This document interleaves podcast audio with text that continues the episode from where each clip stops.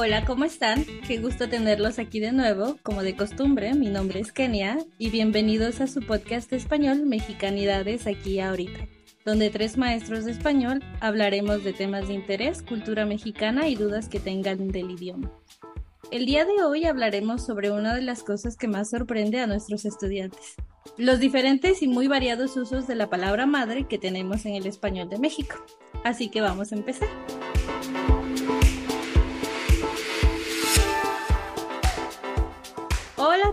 ¿Cómo están hoy? Hola, hola, muy bien, emocionado por el tema de hoy. Hola, hola a todos. Claro, Quique. En este podcast, tú eres el experto en el uso de la palabra madre. Nosotros lo sabemos. Es recurrente en mi vocabulario, pero no me consideraría un experto en realidad. Pues yo digo que por todas las veces que te he escuchado decirla en un día, yo creo que sí, pero bueno, digamos que no. Así que comencemos, porque el día de hoy tenemos una palabra que nos da mucho material para trabajar. Exacto, es muy interesante los diferentes usos que tenemos en México para una misma palabra.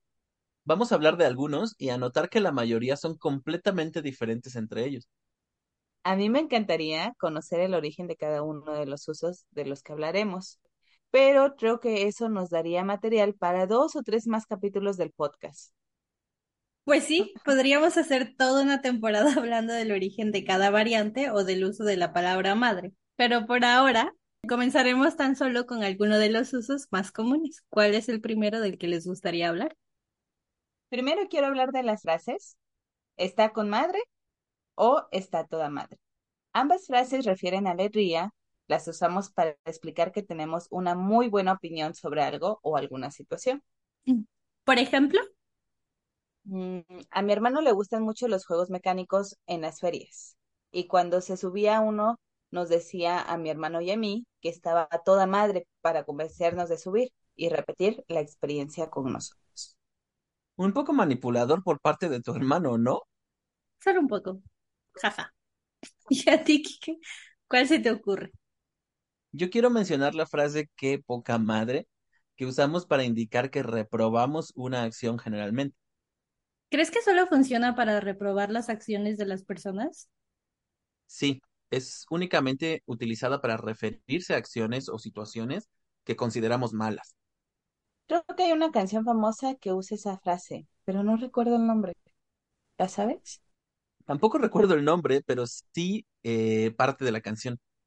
Eh, dice algo como llegando a la fiesta, te Ah, no, vives cantada. Canta, canta, canta. Porque si no, no nos acordamos, ¿eh? Llegando a la fiesta, te vi besándote con otro. Y ahí, en coro, todos gritan, qué poca madre, en señal de desaprobación. Muy buena canción. En realidad, muy buena canción. Muy ¿Y tú, Kenia, conoces algún... Sí, ¿conoces alguna otra palabra que use la palabra madre? Que por cierto, ya la googleé rápidamente y creo que se llama El Final y es de la banda Rostros Ocultos.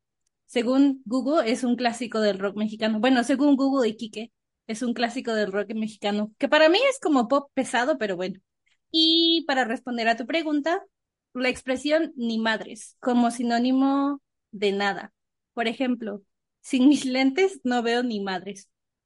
O sea, no veo nada. O no te creo ni madres. Es decir, no creo nada de lo que me dices. Ajá. Otro uso es como sinónimo de la palabra no. Mi mamá lo usaba mucho cuando le pedía permiso para ir al cine con mis amigos. Solo era necesario decir ni madres y era obvio que la respuesta era no. Creo que todos los papás mexicanos conocen ese uso. Lo mismo pasaba en mi casa cuando pedía dinero a mi papá. Es la respuesta favorita de los papás mexicanos, creo, ¿Y por qué era frecuente cuando ustedes eran pequeños? porque le pedía muchas cosas a mi papá. Ah, ok.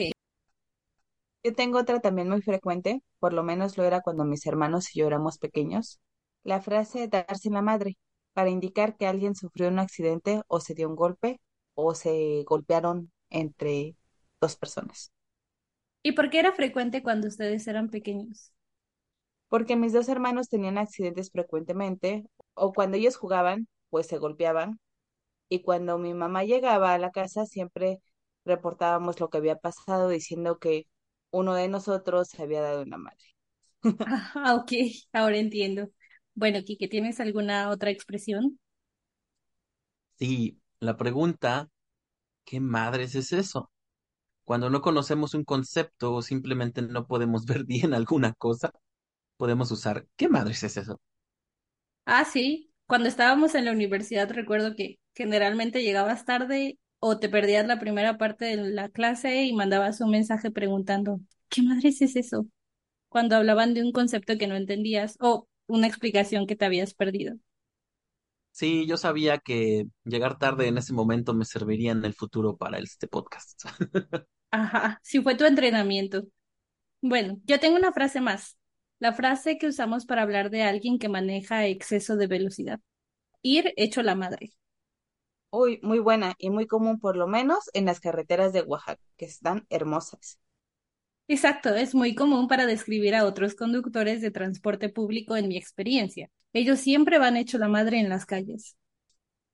Tengo una más. Cuando no nos gusta el sabor de las cosas, es muy común usar la frase esto sabe a madres. O cuando alguien te pregunta si te gustó lo que acabas de probar, puedes responder con sabe a madres y entendemos que no te gustó porque el sabor no es malo, es horrible. ¿La usan frecuentemente? Afortunadamente yo no. A mí todo me gusta, excepto los manches amarillos. Uah, qué asco. Yo tampoco, no recuerdo cuándo fue la última vez que la usé y espero no usarla pronto. Bueno, Sayuki, ¿tienes algún otro uso de la palabra madre?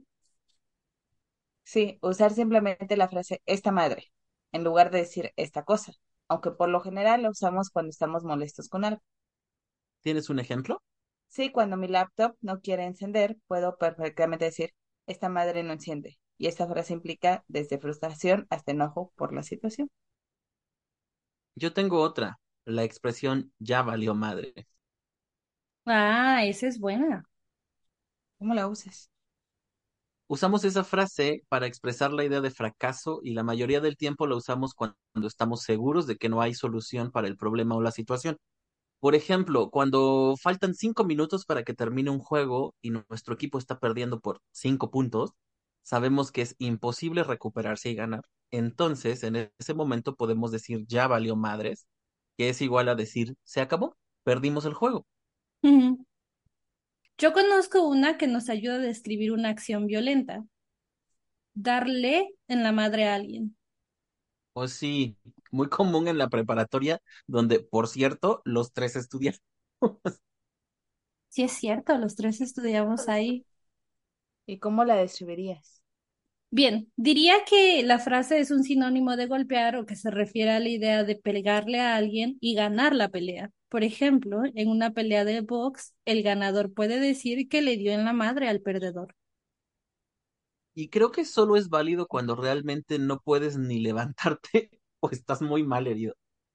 Y hay evidencia en tu cara o en tu cuerpo. Pero bueno, es curioso cómo la palabra madre puede usarse de tantas formas o modos en México. Además, me parece un poco irónico, pues según en México, las madres son el ser más querido, adorado y respetado.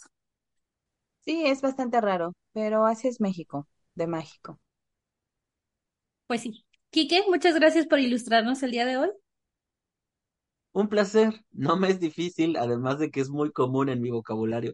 Espero que les haya gustado este episodio. Ojalá que les sea útil para entender a los mexicanos. Nos oímos pronto.